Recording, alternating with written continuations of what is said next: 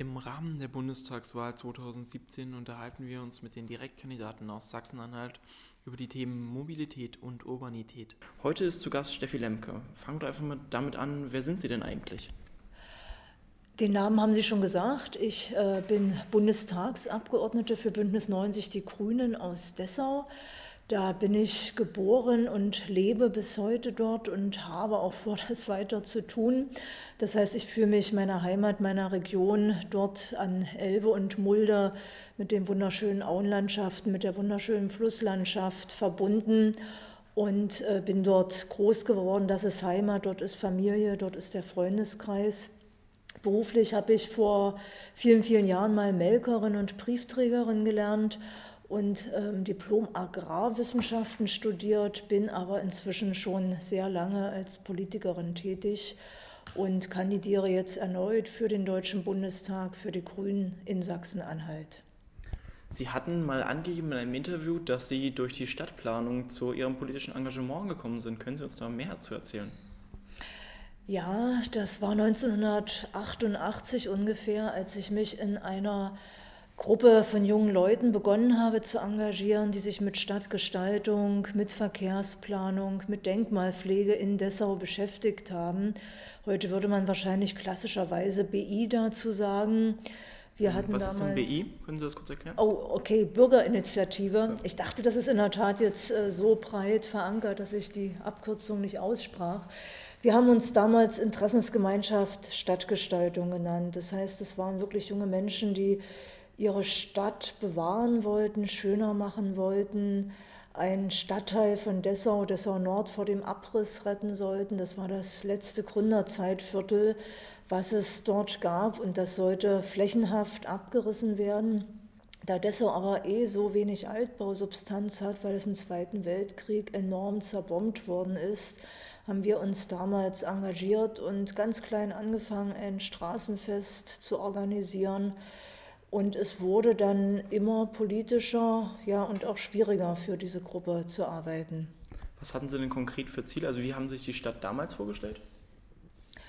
Wahrscheinlich gar nicht so viel anders als heute. Wir wollten, wie gesagt, den Abriss von wertvoller alter Bausubstanz äh, verhindern, diese Bausubstanz bewahren. Ähm, das Thema Denkmalschutz hat sich durch mein späteres politisches Leben bis heute durchgezogen. Das heißt auch Denkmale zu retten, zu erhalten, auch ganz praktisch. Wir haben uns für das historische Erbe der Stadt Dessau am israelitischen Friedhof eingesetzt, also überhaupt wieder ins Stadtbewusstsein zurückgeholt, die Geschichte der Juden in Dessau. Und ähm, wir haben uns über die Frage, wie viel Autoverkehr und wie viel Beton vor allem. Ich glaube, das war noch stärker das Thema, wie viel hässlichen Beton verträgt eine Stadt wie Dessau. Wenn Sie jetzt mal heute auf das Ganze blicken würden, nehmen Sie mal an, es gibt ja jetzt auch heute wieder Initiativen, besonders auch in Berlin mit dem Volksentscheid Fahrrad, die sich ja sehr dafür engagieren, dass Städte jetzt doch anders ausgerichtet sein sollten. Wenn Sie jetzt mal auf Dessau schauen, wie würden Sie sich die Mobilität für die nächsten zehn Jahre vorstellen? Was würden Sie sich wünschen? Wie sollten deutsche Städte in den nächsten Jahren mobil sein? Sie sollten sauberere Luft haben, sie sollten bessere Radwege haben, sie sollten mehr Platz für Fußgänger, für ältere Menschen, für Kinder haben, sie sollten angenehme Räume des Aufenthalts bieten, das heißt welche, die mit Stadtgrün bepflanzt sind, die angenehme Luft und äh, ja einfach einen schönen Raum bieten, in dem man sagt, hier möchte ich verweilen und natürlich auf der anderen Seite Menschen ermöglichen, von A nach B zu kommen, sei es äh, um auf die Arbeit zu kommen, sei es um die Kinder in die Kita zu bringen, die Oma zu besuchen. Und das wird in Zukunft auch in den Städten Sachsen-Anhalts ein Mobilitätsmix sein. Ich denke, dass äh, das Fahrrad eine wesentlich größere Rolle spielen wird als das gegenwärtig der Fall ist, dass das Auto aber nicht verschwinden wird. Also auch in Halle, Magdeburg, Dessau und auf dem flachen Land schon gar nicht äh, wird es bleiben, wird es ein Transportmittel auch in Zukunft noch sein, aber es wird ergänzt werden, ob das jetzt Lastenfahrräder sind oder ähm, ganz neue Formen von E-Mobility. Äh, Mobilität, die äh, eine Schnittstelle zwischen, ich sag mal, dem Fahrrad, wie wir es jetzt kennen, und dem Auto, wie wir es jetzt kennen, in Zukunft sind. Ich glaube, dass da noch unheimlich viel Innovationspotenzial ist. Aber wir müssen halt nicht ständig entweder mit dem Fahrrad oder mit dem Auto unterwegs sein, sondern das Beste aus diesen beiden Konzepten vielleicht miteinander verbinden. Wie schaffe ich es denn, dass das Fahrrad noch eine größere Rolle einnimmt? Beziehungsweise wie schaffen wir es insgesamt, dass nachhaltige Mobilität von der aktuell sehr stark autogeprägten Stadtbildern, die wir in Deutschland ja haben, abrückt? Was kann die Politik da tun? In manchen Städten sind wir ja schon auf einem guten Weg. Ich glaube, dass man ganz praktisch rangehen muss und die Fahrradfahrer in den jeweiligen Städten fragen muss, was ist das Problem, was hilft euch am meisten, wo ist, das größte, wo ist die größte Schwierigkeit. Das ist ja ganz unterschiedlich. In einzelnen Städten, beispielsweise bei mir zu Hause, mag es sein, dass sichere Abstellplätze am Bahnhof fehlen. Wir haben jetzt tolle ähm, Möglichkeiten, mit dem Auto zum Bahnhof zu gelangen und das dort abzustellen und stehen zu lassen. Aber Fahrräder werden massenhaft weggeklaut, nach wie vor vor dem Bahnhof. Es gibt viel zu wenig Fahrradbügel, es gibt äh, keine regengeschützten Abstellplätze. Das ist ein relevanter Faktor bei mir zu Hause. Das äh, ist sicherlich in vielen Städten der Fall. Aber auch die Frage, gibt es jetzt wirklich inzwischen ein vernünftiges und vor allem sicheres Radwegenetz? Also wie gut ausgebaut sind die Fahrradwege? Wir haben ja den äh, Radwegetest immer wieder gehabt in Sachsen-Anhalt, der gravierende Schwachstellen aufgezeigt hat in den verschiedenen Ortschaften. Äh, die Frage, ob ich mich überhaupt sicher neben dem Autoverkehr mit dem Fahrrad bewegen kann. Und ich denke für die Zukunft auch immer stärker die Frage, wo kann ich mein E-Bike aufladen? Ich selber gebe zwar zu, dass ich nur klassisches Fahrrad fahre, aber es ist ein rasant wachsender Markt. Äh, das ist auch gut so, weil er gerade für ältere Menschen das Fahrrad auch noch besser nutzbar hält und auch dort äh, eine wirklich ausgereifte Ladeinfrastruktur, die unkompliziert ist, wo ich nicht in jeder Stadt gucken muss, ob ich eine andere Karte brauche und äh, erst noch irgendwas kaufen muss. Das wäre ein weiterer Punkt. Und für mich als äh, Pendler und jemand, der sehr viel unterwegs ist, auf jeden Fall die Frage von Fahrradmitnahme im Zug. Da ist Sachsen-Anhalt gar nicht so schlecht. Da können sich andere Länder eine Scheibe von abschneiden. Aber das zu verstärken, auch in andere Bundesländer, damit man halt auch nach Dresden unkompliziert äh, das Fahrrad mitnehmen kann. Oder sobald man in den Ballungsraum Berlin hineinkommt, ich mache das öfter, das Fahrrad nach Berlin mitzunehmen. Äh, ab spätestens Potsdam haben sie tierische Probleme, das Rad mit den vielen Passagieren im Zug zusammen unterzubringen. Das heißt, hier sind einfach Kapazitätsgrenzen, die eigentlich relativ unproblematisch behoben werden könnten. Sie hatten jetzt zum Anfang schon mal angesprochen, dass wir ein Evaluationsproblem hätten, aber es gibt ja schon so eine Evaluation, das heißt, es ist der Fahrradklimatest, das macht ja jetzt das Bundesministerium für Verkehr und digitale Infrastruktur zusammen mit dem ADFC, das ist in den letzten Jahren gewachsen. Sie sind jetzt aber schon deutlich länger im Bundestag, Sie haben ja eine sehr viel große Erfahrung seit 1994. Was hat sich denn im Thema Radverkehr auf Bundesebene in den letzten Jahren, beziehungsweise schon über mehr als zwei Jahrzehnten bewegt? Puh, leider gar nicht so viel. Also vielleicht, äh, dass es kein grünes Spinnerthema mehr ist. Das äh, war sicherlich Mitte der 90er Jahre. Ähm, als der Bundestag auch noch in Bonn gewesen ist, äh, war das Fahrrad als Verkehrsmittel für Abgeordnete definitiv nicht so wohl gelitten, wie es das heute auch für Abgeordnete anderer Fraktionen ist. Ähm, wir haben damals in unserem Umweltarbeitskreis einige Fahrräder angeschafft und wir waren damit äh, im Bundestag als Grüne die Exoten. Heute sieht man auch äh, CDU-Abgeordnete mit dem Fahrrad durch Berlin radeln oder zumindest durchs Stadtzentrum. Und äh, es ist ein ganz normales Fortbewegungsmittel geworden. Es gibt eine überfraktionelle Arbeitsgruppe, die sich auch mit der Verbesserung von Radverkehr beschäftigt. Das mal so ganz eng bezogen auf den Bundestag selber. Aber ich habe beispielsweise um eine Ladestation für E-Bikes in der Kommission, die dafür zuständig ist, gekämpft. Und es gibt so viele Hindernisse, dort äh, eine solche E-Bike-Ladestation äh, hinzubekommen dass ich es in dieser Legislaturperiode nicht geschafft habe, das umzusetzen. Sicherheitsprobleme, Platzprobleme etc., viele Hindernisse. Oder auch das riesengroße Problem von Fahrrad, Fahrradabstellplätzen dort rings im Regierungsviertel zu lösen. Ist nicht gelungen, ist ein absolutes Chaos immer wieder, weil es zu wenig Fahrradbügel gibt. Da ist äh, mit dem Stadtbezirk keine Lösung gefunden worden bisher. Viele Hindernisse, äh, wenig Fortschritt. Aber wenn ich es auf die politische Bühne, und das ist ja die entscheidende, hochziehe, dann glaube ich, dass gerade unter den CSU-Verkehrsministern der letzten Jahre, heißen sie nun Ramsauer oder Dobrindt, sich nicht viel verändert hat. Da spielt Fahrradverkehr keine wirkliche Rolle, außer man will mal eine Kampagne äh, pro Fahrradhelm machen. Das äh, war die größte Errungenschaft. Ansonsten war Herr Dobrindt mit der Ausländermaut beschäftigt. Und äh, da ist kein wirklicher Fortschritt zu verzeichnen, obwohl es ja einen nationalen Radverkehrsplan gibt. Aber der ist nicht mit Leben gefüllt. Es ist keine politische Priorität, es ist kein innovatives Politikfeld, obwohl der Bund viel machen könnte. Jetzt gibt es ja den Nationalen Radverkehrsplan, den Sie schon angesprochen haben, seit 2002. Warum ist denn dort so wenig passiert? Also es sind ja relativ viele Ansätze schon drin, auch dass Kommunen mindestens 8 Euro pro Einwohner einstellen sollten, aber da gibt es halt wenig Förderung vom Bund. Woran hapert es denn da noch? Es ja. gab ja auch inzwischen eine grüne ähm, Bundesregierungsbeteiligung. Warum ist da nichts passiert in die Richtung? Naja, weil es da einen SPD-Verkehrsminister gab und keinen Grünen. Wir, wir konnten nicht alle Ressorts besetzen. Aber äh, Spaß beiseite. Der politische Wille hat ganz klar gefehlt. Gerade in den letzten Jahren, die Prioritäten waren komplett andere. Die sind auf den Straßenverkehr, auf den Autoverkehr ausgerichtet. Auch die Bahn wird ja komplett vernachlässigt. Äh, heute meldet der Spiegel, äh, wie viele Eisenbahnbrücken in unserem Land zerbröseln und wobei Hunderten inzwischen der Abriss äh, preiswerter ist als die Sanierung.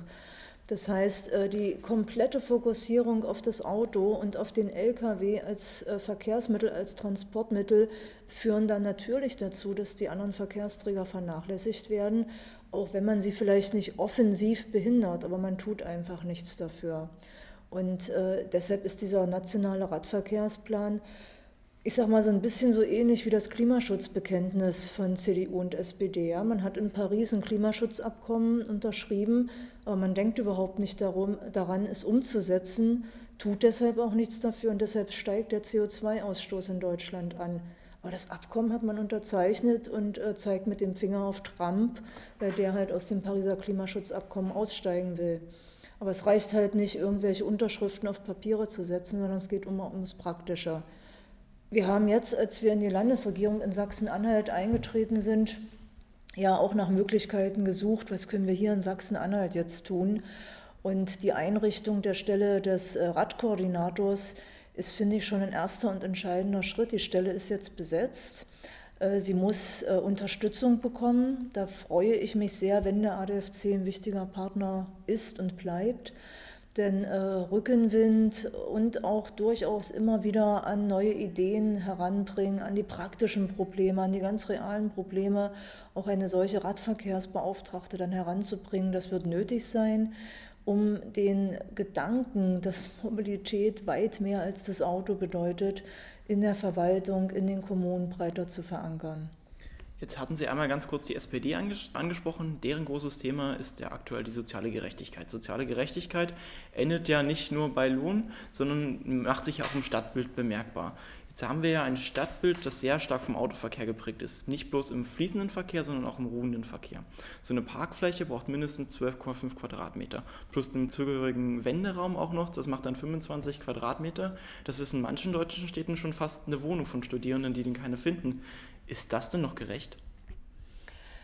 Definitiv nicht. Sie haben es ja letztendlich beschrieben, ne, dass der Platz, der öffentliche Raum sehr ungleich, sehr ungerecht verteilt ist und sich dann natürlich auch häufig äh, die Umweltprobleme in den Vierteln ballen, wo Menschen mit geringerem Einkommen leben, das heißt an den stark befahrenen Straßen. Und ähm, wir haben insgesamt in unserem Land das Problem, dass unter Gerechtigkeit immer arm-reich verstanden wird, aber dass es ein Generationenproblem gibt, ja, also zwischen denen, die nach uns geboren werden und wo die heutige Generation äh, die Ressourcen verbraucht, also für die kommenden Generationen gleich mitverbraucht, oder dass es ein globales Gerechtigkeitsproblem Nord-Süd gibt. Unser Lebensstil verursacht die Klimakrise, verschärft die Klimakrise in den Ländern Afrikas oder auch in den armen Inselstaaten. Und äh, diese Dimensionen von Gerechtigkeit, also Generationengerechtigkeit, globale Gerechtigkeit, mit einzubeziehen in einen solchen Gerechtigkeitsdiskurs, das fehlt. Wie löse ich denn das Flächengerechtigkeitsproblem dann? Indem ich zwischen den Verkehrsträgern, ich nenne es mal, mehr Waffengleichheit äh, schaffe.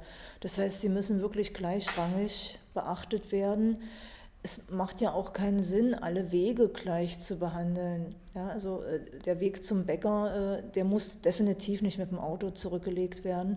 Deshalb brauchen wir auch nicht prioritär autogerechte Innenstädte, autogerechte Zentren, sondern wir brauchen menschengerechte Zentren, also wo man sich gerne aufhält, verweilt und wo sich gerade kleine Kinder, ältere Menschen genauso sicher bewegen können wie Menschen mittleren Alters, während hingegen die Strecke zwischen, ähm, ich sag mal, der Stadt Dessau und dem Jerichoer Land wahrscheinlich weiterhin durchaus mit dem Auto bestritten wird. Also dann ein bisschen kreativer zu sein und ein bisschen stärker zu unterscheiden, wo welcher Verkehrsträger wirklich Sinn macht. Ich denke, ein erster Schritt könnte sein, der ist auch schon längst überfällig, äh, an den wichtigen Stellen in den Innenstädten Tempo 30 zu ermöglichen und den Kommunen dafür auch eine eigene Ausweisungsmöglichkeit zu geben, zu entscheiden am Krankenhaus, an der Schule. Dort ist generell Tempo 30. Also diese Möglichkeiten, die mancherorts ja auch schon genutzt werden, auszuweiten. Tempo rauszunehmen, dort, wo sich Menschen anders bewegen als äh, vielleicht Bundespolitiker also ein anderes Lebenstempo auch fahren. Sie hatten eben einmal ganz kurz schon die Kinder angesprochen. Kinder sind ja die Zukunft, wie man mal wieder hört.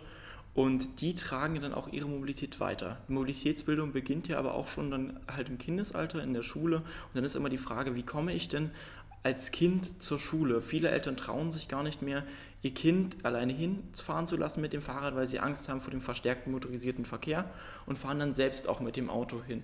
Wie kann man das Problem lösen? In den Städten, wie ich eben schon sagte, durch Tempo-30-Zonen um Schulen drumherum, das gibt natürlich erstmal mehr Sicherheit für Kinder. Ich glaube, dass Schulen auch stärker Konzepte pro Radverkehr, pro Fußverkehr fahren können. Sie werden im ländlichen Raum, gerade jetzt, nachdem Grundschulen geschlossen worden sind, dieses Problem nicht mehr so leicht in den Griff bekommen, weil immer mehr Kinder immer weitere Schulwege zurücklegen müssen. Und äh, dort den ÖPNV, sprich Bus- und Bahnverkehr, also hauptsächlich den Busverkehr, den Schulbusverkehr zu stärken und äh, kindgerecht und elterngerecht auszurichten und vor allem bedarfsgerecht, ja, also dass sie nicht äh, dann auch noch stundenlange oder halbstundenlange Wartezeiten permanent in Kauf nehmen müssen. Das sind äh, auch Zukunftsaufgaben, äh, die ein Landesverkehrsminister energisch angehen muss. Auch ein großes Thema in diesem Bundestagswahlkampf ist das Thema Bildung. Und das wird ja ganz häufig besprochen, aber selten spricht man über Umweltbildung. Sie sprechen häufiger mal darüber. Inwieweit ist denn Verkehrsbildung auch Umweltbildung? Und wie schaffe ich es denn, wo wir jetzt aktuell schon das Problem haben, dass in vielen Schulen gar keine Verkehrsbildung mehr stattfindet, dass ich ihnen noch vermittle, welche Folgen es hat, wenn ich mich wie fortbewege? Schwierige Frage, die Sie da stellen, weil gerade auch in der Umweltbildung in den letzten Jahren ein ziemlich rasanter Kahlschlag stattgefunden hat. Es gibt, glaube ich, über die Eltern eine Gegenbewegung. Vielleicht das beste Beispiel Waldkindergärten, ja, aus dem Impuls heraus entstanden, Kinder stärker mit der Natur zu vernetzen und ihnen auch einen nachhaltigeren Lebensstil zu vermitteln. Aber das A und O bleibt für mich in den Schulen die Verkehrserziehung die ja auch in der Regel immer aufs Fahrrad ausgerichtet gewesen ist. Also ich will, dass jedes Kind in der Schule auch äh, das Radfahren erlernen kann, wenn es das bis dahin nicht konnte und eine Verkehrserziehung bekommt, damit es weiß, wie es sich äh, im öffentlichen Raum verhalten kann und muss. Ich will die Eltern nicht aus der Pflicht nehmen, aber ich glaube, dass äh, das eine gute Einrichtung in den Schulen gewesen ist, die wir nicht leichtfertig aufgeben sollten. Und dann kann man ganz spielerisch vermitteln, dass es auch noch was anderes gibt als das Auto. Jetzt reden wir immer mehr darüber, dass der Bund mehr Einfluss zur Bildung nehmen soll. Wie könnte man das darstellen? Was kann der Bund dort machen, um das konkret zu fördern? Ganz ehrlich, da wird Verkehrserziehung nicht an allererster Stelle stehen. Es geht überhaupt erstmal darum, die Blockade zwischen Bund und Ländern ganz generell in der Bildungspolitik aufzuheben. Das ist ein, eines der wichtigsten Ziele in diesem Bundestagswahlkampf, dass dieses sogenannte Kooperationsverbot fällt. Also dass der Bund sich gar nicht in die Bildungspolitik der Länder einbringen darf. Ich sage bewusst einbringen, nicht einmischen, sondern helfen kann, in Schulen und in Kindertagesstätten zu investieren. Das ist ganz strukturell in einem großen Maßstab notwendig, weil die Länder diese Bildungsaufgabe ganz offensichtlich nicht hinreichend schaffen und äh, das für die Zukunft unseres Landes, unserer Menschen, aber auch des Wirtschaftsstandortes zwingend notwendig ist.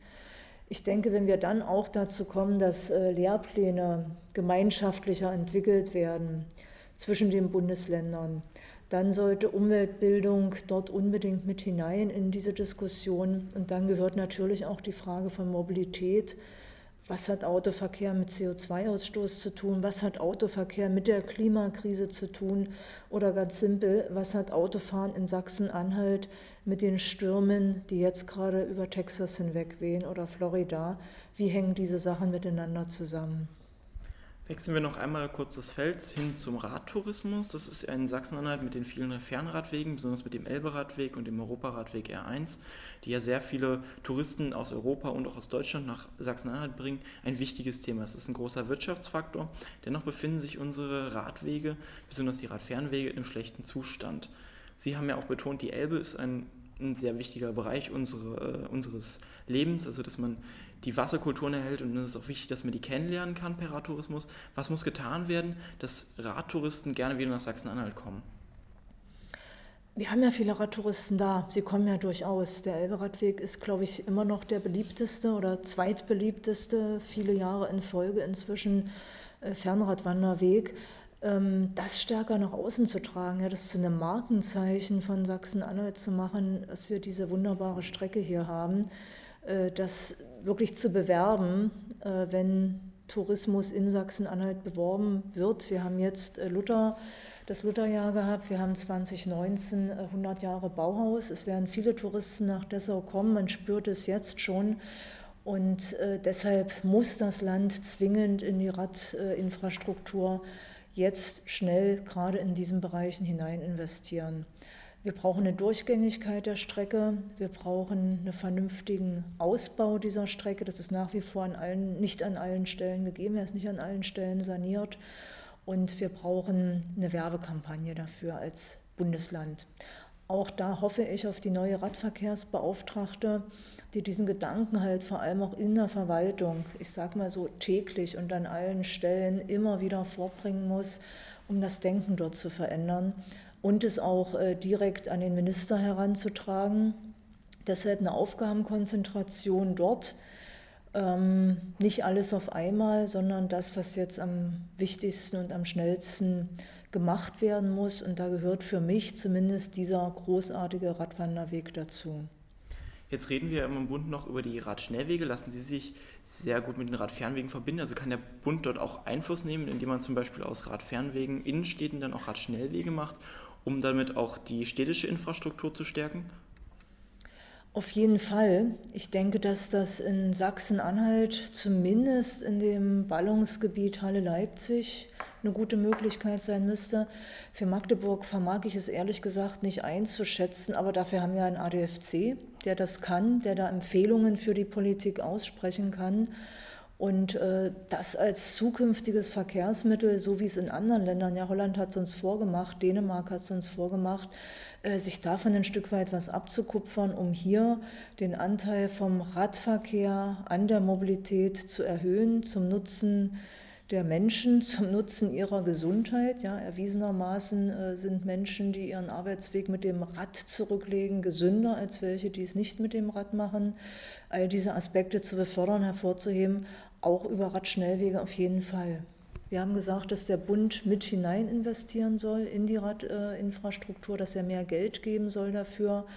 Und ich kann wirklich versprechen, wenn die Grünen an der nächsten Bundesregierung beteiligt sein sollten, dann wird es beim Radverkehr einen Sprung nach vorne geben, einfach weil wir es auch leben. Das ist ein gutes Schlusswort. Damit bedanke ich mich dann für das Gespräch. Ich danke Ihnen ebenfalls.